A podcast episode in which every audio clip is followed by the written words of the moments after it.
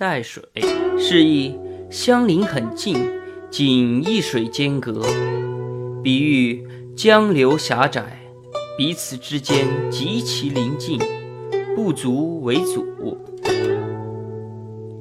隋文帝杨坚独霸中原后，想消灭长江中下游以南地区的陈国，统一中国。他秘密派遣兵士，装扮成行路人，来到陈国，偷偷顺风放火。江南多是茅屋竹舍，一处着火，便会成片烧光。储积在房屋内的粮食也会随之全部烧成灰烬。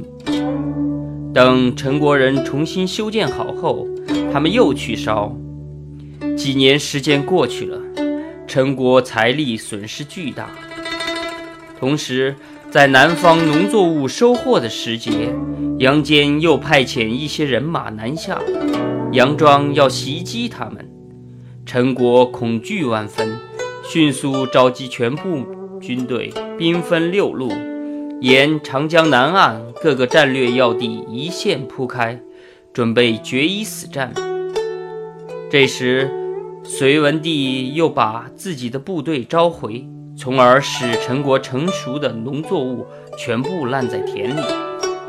公元五百八十七年，后梁尚书令萧炎等一帮人投降陈国。